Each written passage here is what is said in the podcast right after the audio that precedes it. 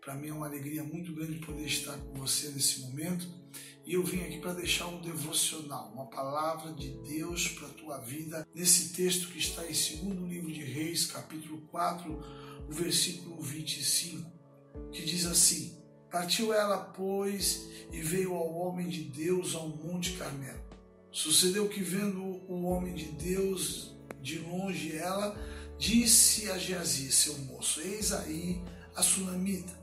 Agora, pois, corre-lhe ao encontro e diz-lhe: Vai bem contigo, vai bem com teu marido, vai bem com teu filho. E ela disse: Vai bem.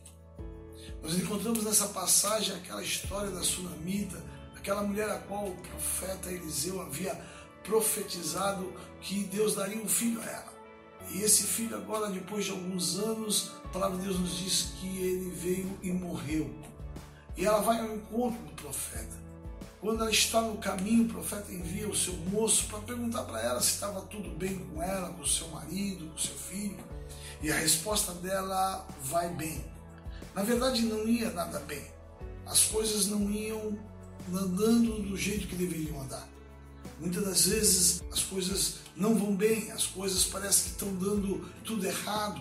Mas quando alguém chega para nós, nós chegamos e falamos: não, vai tudo bem. No decorrer dessa mensagem, diz que quando ela chega diante do profeta, diz que ela se prostrou aos pés dele e começou ali é, chorar aos pés dele. Quando nós chegamos diante de Deus, nada fica oculto, porque Deus conhece a nossa vida. Eu quero dizer para você que Deus conhece a tua luta, o teu sofrimento. Ele sabe muito bem o que você tem passado. Por mais que você possa dizer está tudo bem, Deus sabe que não está bem. Mas eu tenho uma notícia para você. Deus não somente está contemplando tua, o teu choro, a tua lágrima, mas Deus está providenciando algo novo para a tua vida.